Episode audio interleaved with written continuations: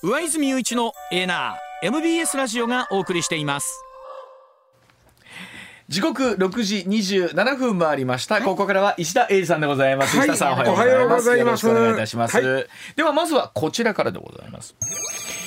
男性脱毛症など今薄毛治療をめぐるトラブルが増加中だそうでございますあのこれ最近よくコマーシャル見ます AGA はい。って言うんですよね、男性脱型脱毛症をはじめ薄毛治療などの契約をめぐるトラブルの相談相次いでいるそうでえ東京都お消費生活総合センターの相談件数4年で3倍になったということなんですね。この脱毛やほくろ除去といった美容医療と異なりまして、薄毛治療は一定期間無条件で契約を解除できるクーリングオフが適用されないということなので契約内容を熟慮するようセンターでは呼びかけているということなんです、ね。これあのよくほら雑誌とか見てても、うん。AGA とか看板でもよく見ますよね。はい。あの薬あのお薬で、えーまあ、効果のあるものが出てきてるんで、ほえーそれで、まあ、保険外あの保険が効かない、ううん。えーもんですけども、ん。結構増えてますよね。うん。うん、であのーまあ、今クーリングオフの話今日するんですが、まあ、契約しても後から解除するというか、はいやっぱりやめますっていうのはクーリングオフなんだけど、うん。あの脱毛はできるんです。脱毛はできる？脱毛はできる増やす方ができないこれが不思議なんですね。えー、でも抜いたら抜いたで終わりじゃないですか。これちなみには脱毛は男女限らずですよね。もちろんもちろん限らず。で脱毛も、えーお医者さんがやらなきゃいけません、はい基本的にはお医者さん、お医者さん医療行為です医療行為で美容医療ですね。先生ほくろ取るのもそうです、はいはい。ででこの AGA もお医者さんが処方さなきゃいけません、はいお薬を、はい。でお医者さんがやる医療美容医療であるの変わりないし肩や抜く方肩や増やす方やのに、抜く方だけクーリングオフが効いて増やす方は効かへんからみんな勘違いするんです。よいやちょっとこれなんかあるんですか？いやこの辺ちょっと説明するんですけどまあクーリングオフっていうのはまああの英語なんですけどそのままあの頭冷やすっていうことですな。ああ確かに、うんクーリングオフっていうのはね、いいい。でこれねいいつ導入されたかというとねこれ面白い。1972年なんですよ。あその前ですか。でその時に、さあ僕もちょうどその頃に、えー中学生ぐらいなんですけどそね。その頃のお家ってさ、妙に百科事典が並んでたはずなんですよ。百科事典にね。百科事典。あーからこうとか書いたやつ。うちはなかったんですけど、うんうんよう友達の家だってでうちなんかさ長屋のくせに百科事典があるのよ。子供結構おもろいから読んでたんですよね。読んでたらそんな難しいよね。えーあの世界の国旗とかでおーとかあーある言ってこうカラーで綺麗からさ。はいで百科事典あったでしょ、んあれが流行ったんがその頃なんですよ。70年頃万博の頃。でもうちの家ね、あの世界の文学とか。日本の文学。あったでしょあったでしょあったでしょ。それがあれは全部あの言うたらセールスマンが家に来てでほんで売るわけまず結構な量ですよ。重たいですし。ででゲップで結構な、はい、値段もいい値段でしょう百科事典ね。にもう至れば、ん。お子さんの勉強にぜひって言われたら。そうそうそう。そうそう開けましたけどうちは開けてなかったと思って。開いてない。あのいやもう見るとこ限られてるね子供やから、うん。ほんまに国旗とかそんなね、はいあのまあ面白い、うん。ほんでそんなんがあったんでそれがねあのたもんやからその、えーまあ、ひゃはっきり言って百科事典がきっかけなんですけども あの家に来て契約したものに関してはやっぱりやめとこうという制度を作ろうと。うん。一旦契約したけども頭冷やしてよう考えたらあのあ やっぱりやめとこうというね？うん。あれで当時で何歩ぐらいや高かったんやと思うで。僕全然わかんないんですけど。なんか僕高かったような気すんねで俺も。それを皆さん基本ローンというローンローンローン。ゲップでゲップやゲップで。ゲッここでゲップで買うんですね。であの時はだからあのー店のえじゃあ家に来たうんはい。いわまあそ家の外やな、ん。えーごめんなさい。あのあ店の外。店の外で契約したものに関しては、あのまあいその8日間、うん。8日間は、えー無条件で契約をやっぱやめますと言えると。うん。いうこれもねまあ相手もこれ制度ができた時に相手もこの8日間っていうのは契約書を交わした日から8日間なんです。うん。打った日からちゃいます。うん。ああ。うんなるほど。うんな？じゃあうん。契約書？うん、そうそう。だからあのわざとそのしょ契約書を送らせるやつも出てくるわほけだから打ったからやったらしばらくあのできへんわうんうんうんうけです。んえだから今日11月1日うんうんうん。にき来ますやんか、うんうんうん。来百科事典来ました。き来ます。でもますよ、うん。でもうしばらくあの解除しようかな、うんまあ、でもまだ契約契約書し交わしてへんわけですよ、うんうんうんできへんねんけども、しばらくまあもう頭冷やす期間が伸びてくるともう買う買っちゃうでしょ。ああそうかそうか。もうええかいう流れになっちゃうから。でもまあそういうことがあって、うんうんうんまあ、店の外で、えーやったものに関してはやっぱりやめようとなった時にはそのせやめれる制度を作りましょうということでやったんですね。であの逆に言うと、えーまあ店の店に行ったもん、自分から店にはい行ったもん。に関してはだからできないんです。うん原則、うんうん自分から自分から店に行ってるってことが意思があるってことですね買うつもりがあったんやろうと、うん。まあ、一言で言うとクーリングオフっていうのはさっき頭を冷やすって言いましたけどその通りなんですけど、英語を日本語に直すと、その通りなんですけども不意打ちで契約してしまったものに関しては、ん。後からやっぱり頭冷やしたらやめますよってことは言えますよっていう不意打ちでっていうのが割と、うん。あのキーワードになってくるわけね、うんうん。そんな時に自分から店行ってんねんから、ん。不意打ちちゃうやろけと。なるほど。いうことで自分から店で行ってか買ったものっていうのは基本的にはクーリングオフできないんです。うん。できないんですが、うんうん。あのや以下のものに関しては店頭で契約したものでもクーリングオフができますよっていうのがあって、んま、分かりやすく言うとまず一つはマルチ商法なんです。ああなるほど。マルチ商法はああのまあ、えー店頭というかまあね、あのうまあその場ただ説明聞いたんやけどただうちに来てくださいと、ううんちの会社に来てくださいで説明しますってこうあーっとやって、でうんはあはあでもこれ契約してくださいって。したけども、ん。確かに家に自分から行ってるんですよね、そこに行ってるけども、やっぱり仕組み分かりにくいなとこれ、うんうんうん分かりにくいなというものに関してはちょっとあのクーリングオフできるようにしましょう、ん。でマルチに関してはね20日間なんです、あるんです。クールクーリングオフ期間が。やっぱそんだけ分かりにくい、やっぱりよう考えたらやつです、うんうん。でもう一つがちょっと難しい言葉なんですが、特定継続的役務提役務提供というのがありまして、まあ、一定期間を超えるうもので一定金額を超える支払いをするという契約のものなんですね。例えば、一番分かりやすいのがさっき言った美容医療です、脱毛って1回で終わらへんでしょ、なるほど。僕はあんまり知らないけど何回か行くわけでしょ、あの何回か行かないとね。なくなる。でよくその美容医療のとこがあの倒産したりして、そのまだ回数残ってるのに。ああなるほど。あじゃあ1年間ぐらい行ったりするのかな、ん。今知らないで、そういうほくろ除去もそうですわ、でね要はねこの、えー特継継続的役務提供って7つ、うん。7つ。これに関しては、ん。あの後からあんたがそこ行って契約したんやろうけども、やっぱりやめますっていうのが言えますよっていうのが7つあるんですよさっき言った美容医療。美容医療。はい。でエステ。エステ。はいはい、うん。でから語学。あ語学も。英会話とか、はいはい。なるほど。あとはあの家庭教師。ほう。家庭教師、来てもらう分に関してでもね、あの契約は外で、ん。会社でやってても、あと塾。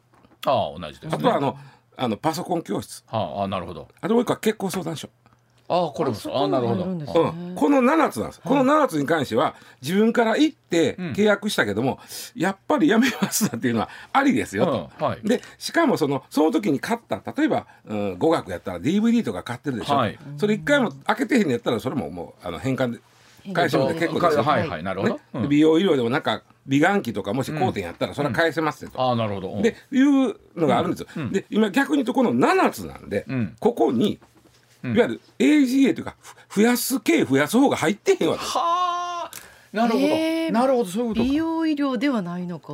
そうそうそうそう。いや美容医療なんですよ、はい。美容医療なんですけれどもあの脱毛ほくろ除去うん。などってなっててそこに取る方。AGA っていうのはこのここの決まりを作った時に AGA がなかった。これをだから石田さんじゃあ入れてくださいとか、入れるとかっていうのは何かの法律を、うん。えーまた変えなきゃいけない大変んですか？なんですか？そういうことになりますね。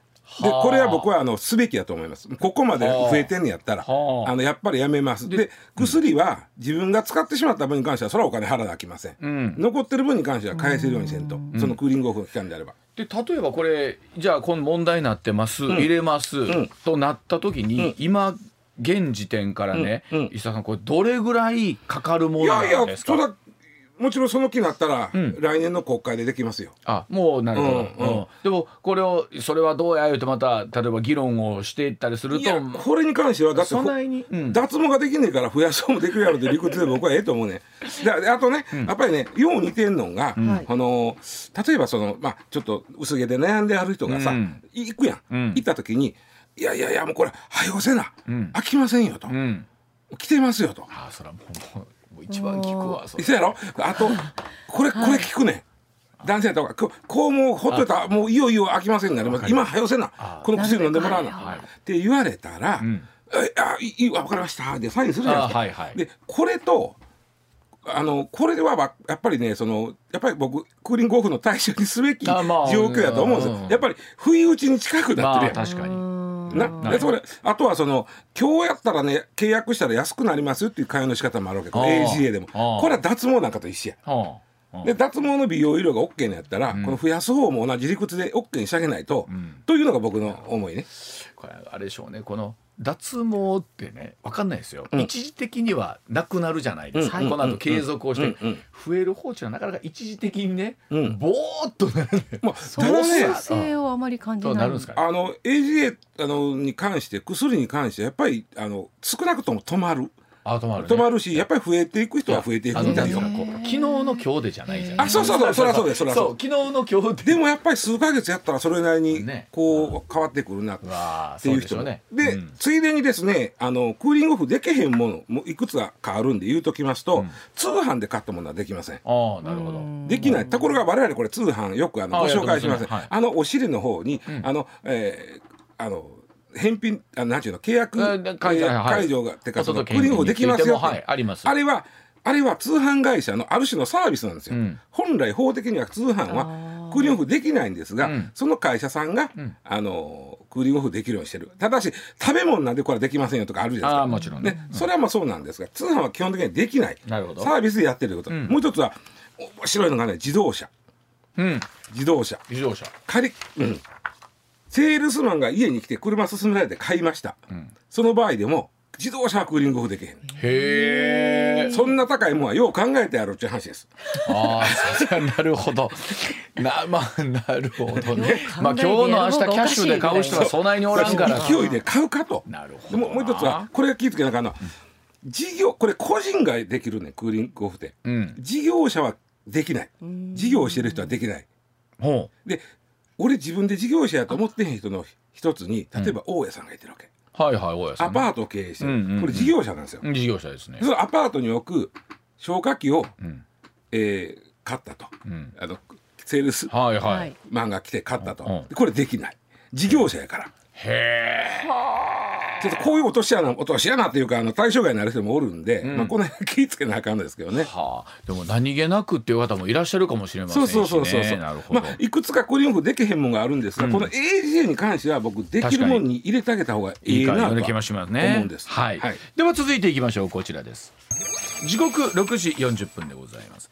ガソリンの二重課税に最低限見直しをでございますさあ高騰するガソリン価格に課されている税金について石油元売り各社で作ります石油連盟の会長で出光通興産の紀藤俊一社長26日の記者会見で二重課税は最低限見直していただきたいと述べました。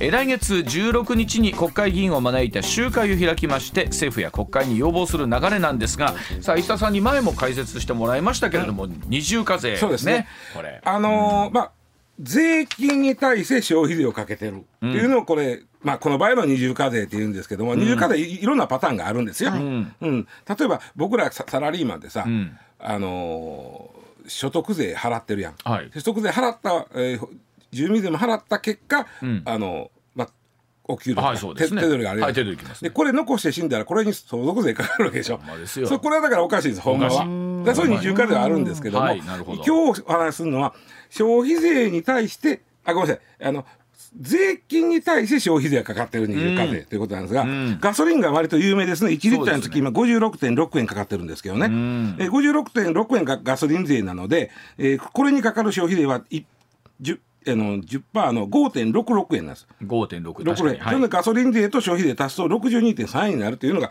ガソリンね。いやちなみに酒税お酒、はい、はい。えータバコ税、うん。これも全部あの、消費税の二重課税なんです。よ。そうですよね。でちなみにじゃあ質問、うん。えー日本中のガソリン税の収入。うん。これちょっともうとりあえず消費税分抜いときますね、うん。賞味ね、はい賞味賞味ね、えーと、えー酒税の収入。うんタバコ税の収入。うん。多い順番に並べて。ええでもなんだろうな。確かにガソリンってそれどだけで見たら高いでしょうけど、うん酒税ってはい。結構細かく絶対納めてますよね、うん。払ってますよね。いろんなものですね。いろんなものに加えてであとタバコ。タバでしょ？コ、うん、タバコはだいぶ吸う人が少なくなってきたけどいつもタバコって、あのなんかねね矢面に立ってますよね、うんうん。イメージ僕はなんか酒税がが多いんじゃないかなと、一うん、はい。2位は？2どっち？へー。2どっち？でも今えでもねなんかなんかあれタバコもタバコも税金吸うてるみたいや言われするしね あれもね。いやでももうだいぶ減ってる気がするかいやら。2位ガソリンか。ガソリンですか？順当にいくとなんかお酒ガソリンタバコのような気がする。あなほど。僕もねそんなイメージ。で酒税自分が一番払ってるからかもしれないけども。そう。そううん。実は実は？一番少ないのが酒税なんです。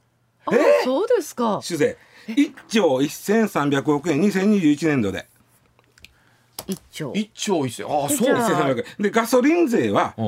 えー、2, 2兆2000億円はい。えってことはえ？タバコ。タバコ税は2兆じゃあガソリリンンタバコタバコお酒。ああなるほど。でしかもガソリンとタバコはほぼ一緒本当タバコ吸ってる皆さん本当にもう納ね税ありがとうございます。ちなみにビール 350ml1 本のお税金はあー、まあ、10月から値下げになりましたんで、はいはい。63.35円これにえー消費税がかかるんで69.7円になるんですけどタバコは高いよ。セブンスター1箱600円なんです、たはいそもそもこれが高いんなもんな。んですね僕の時180やったでそうではい。でこれ600円のうちの304.8円が まず税金。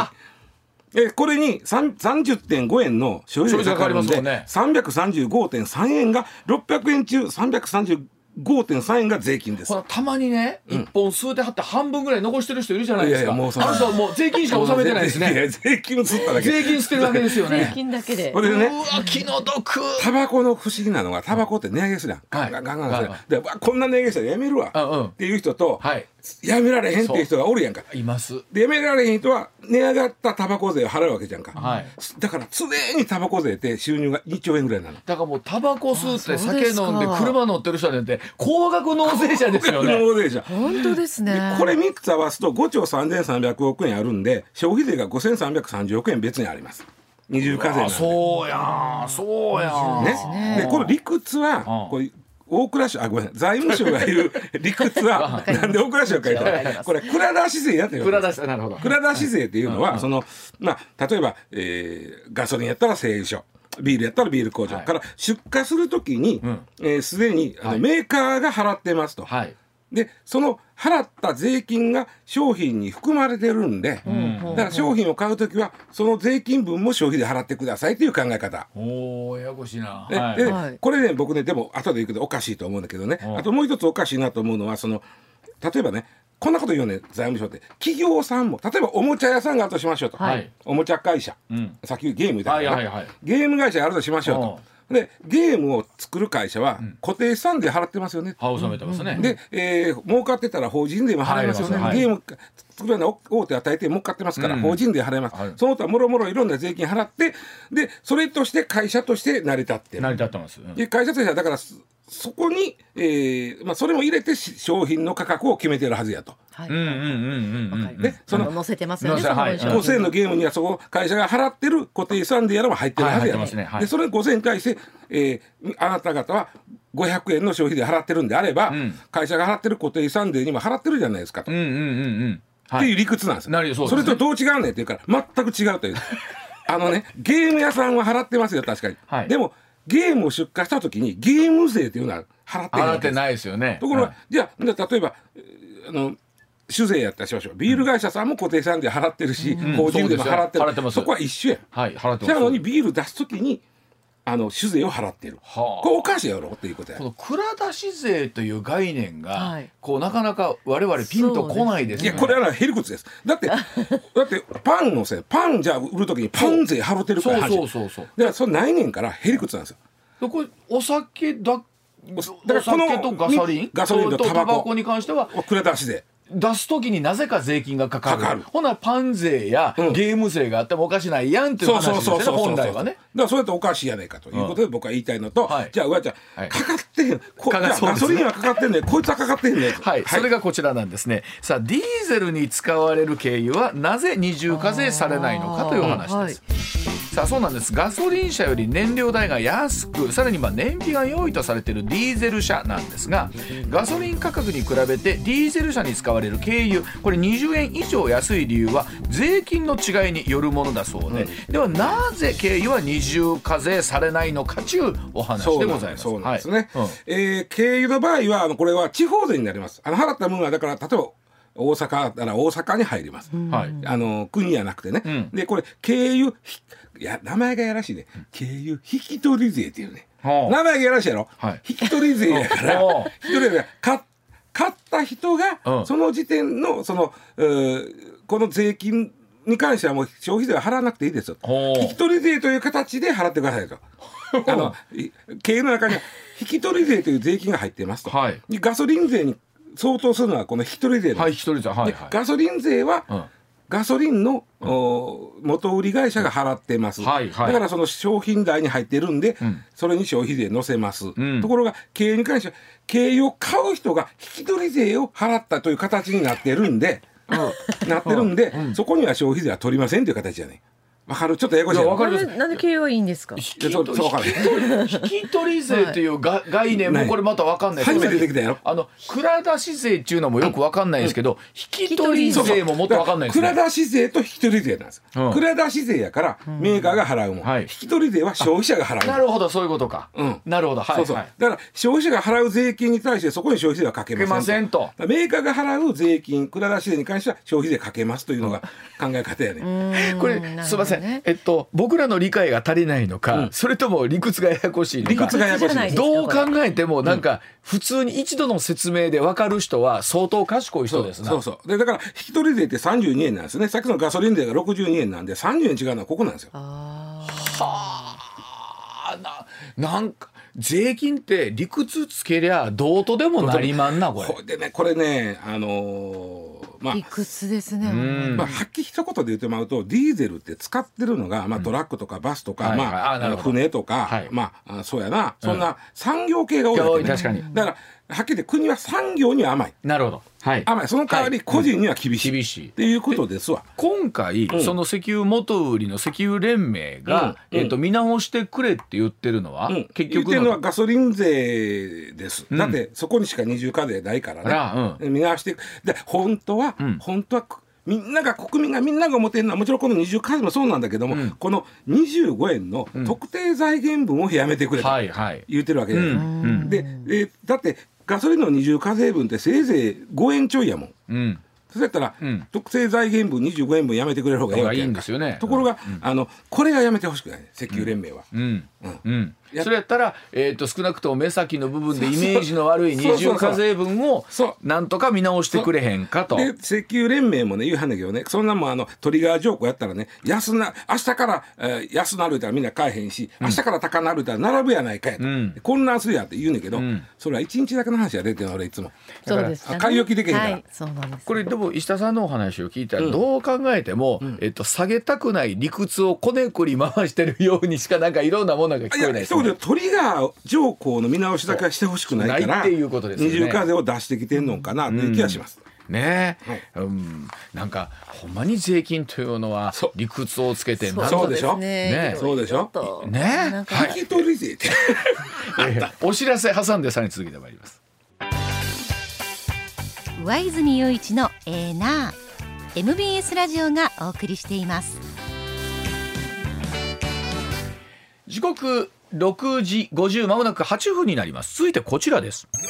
免許の更新講習がオンライン化にというところでございます。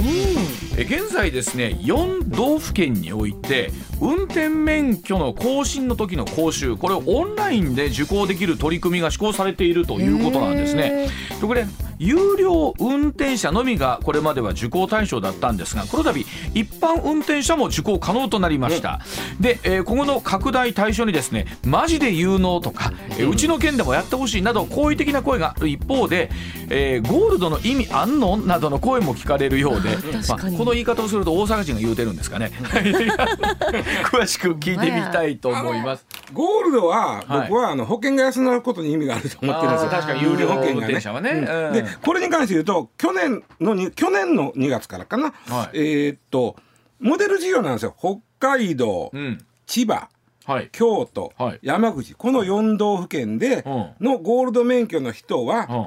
あの免許更新の時の講習。はい。これは例えばスマホとかう。ん家のパソコンでお好きな時間に受けてください。これめちゃくちゃ便利ですよね。そうだったとしたら。ただただただあのめあの免許ってほらあの視力検査とか。あ、そうやん。あとまああの顔と写真撮ってくれたりするはいあるある。それはあの警察署とかセンターに行ってやってください。はあ。でいおそらくね講習受けといてからはあ。センターに行くわけ。はそれはもう検査とあの写真撮るだけなんであっちゅう間に免許もらえるというあの写真もさスマホで撮れりゃいいなと思うんだけど、あれ結構運転免許証の写真っていろいろ規定あるじゃないですか、あの帽子な何々してそうそうそう。かぶったかとかなきゃいけないのがあったりじゃあそのあたりじゃあオンライン講習はどんな風になっていきそうなのかというお話、7時の地方の後でございます。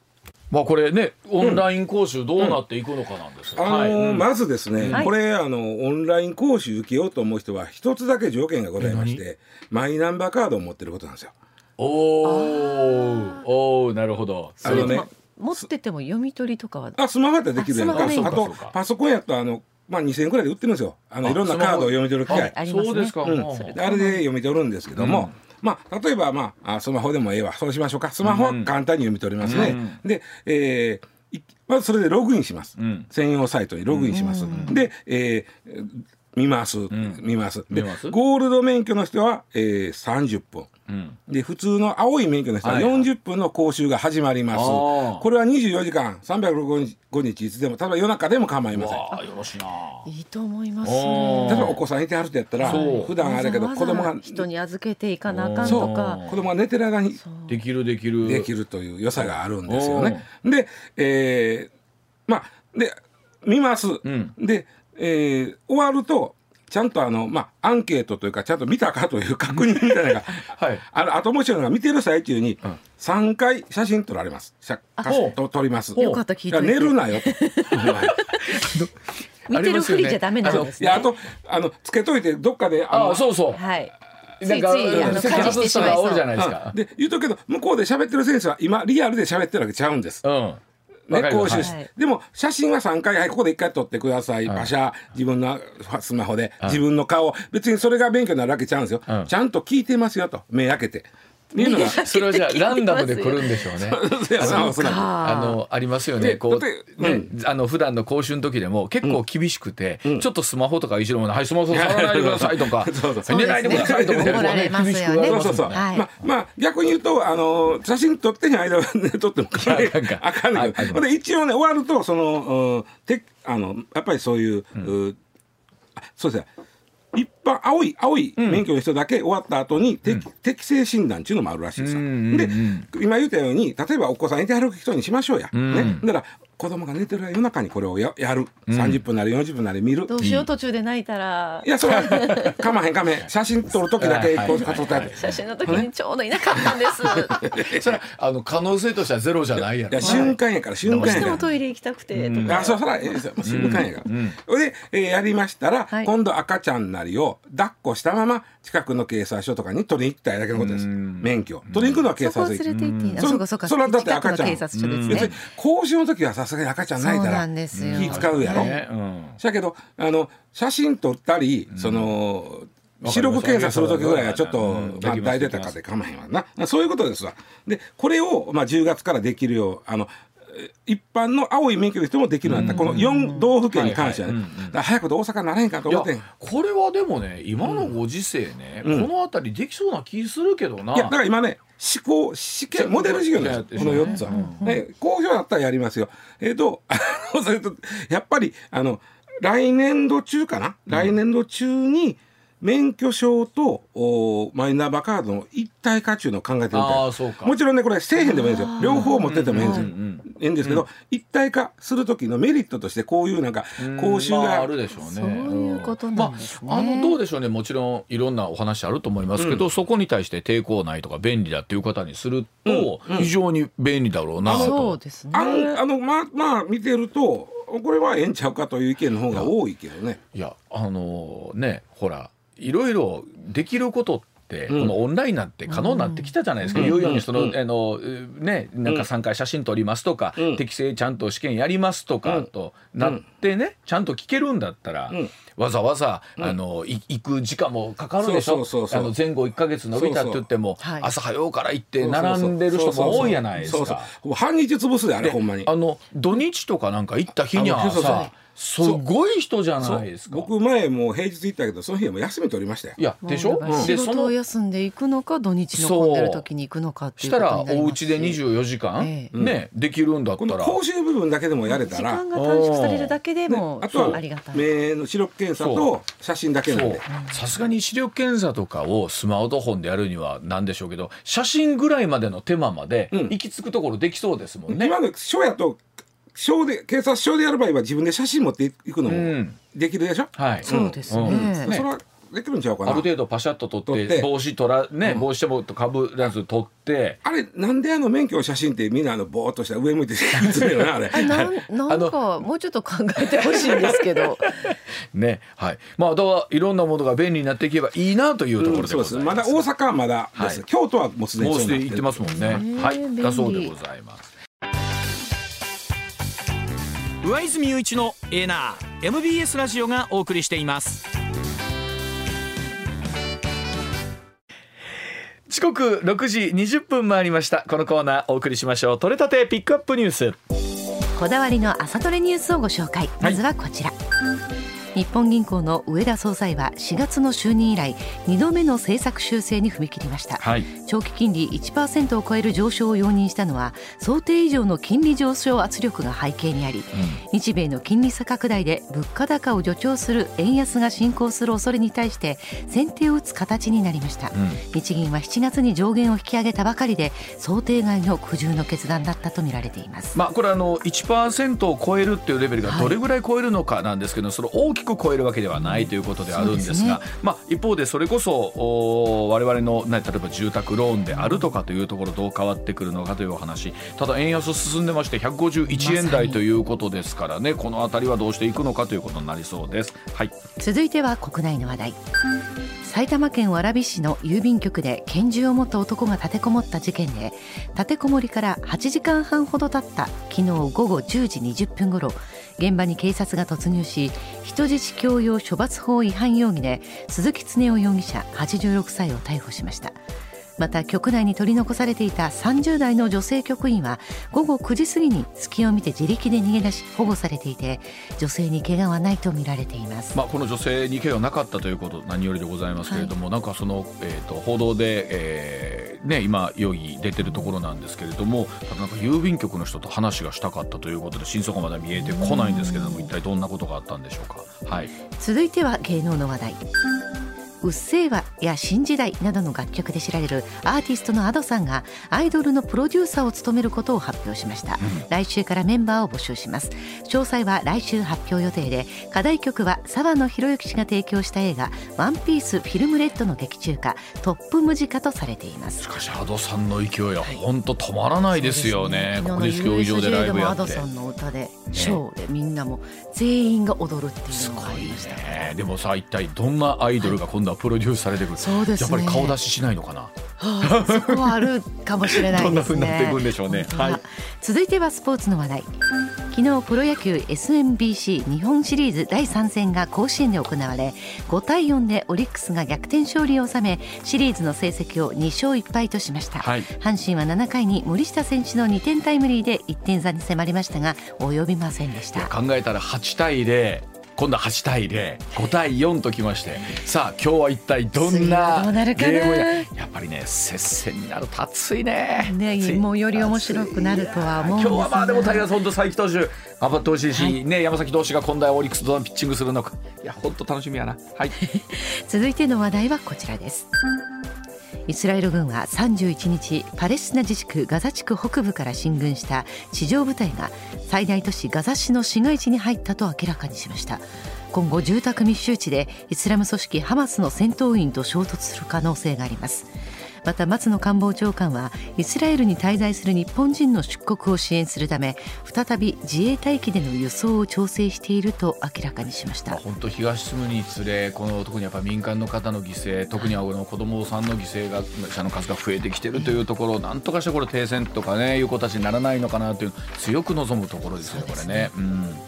続いては国内の話題です日本大学アメリカンフットボール部員の違法薬物事件をめぐる情報共有や意思決定などの経緯を調査した第三者委員会が31日東京都内で会見を行いました。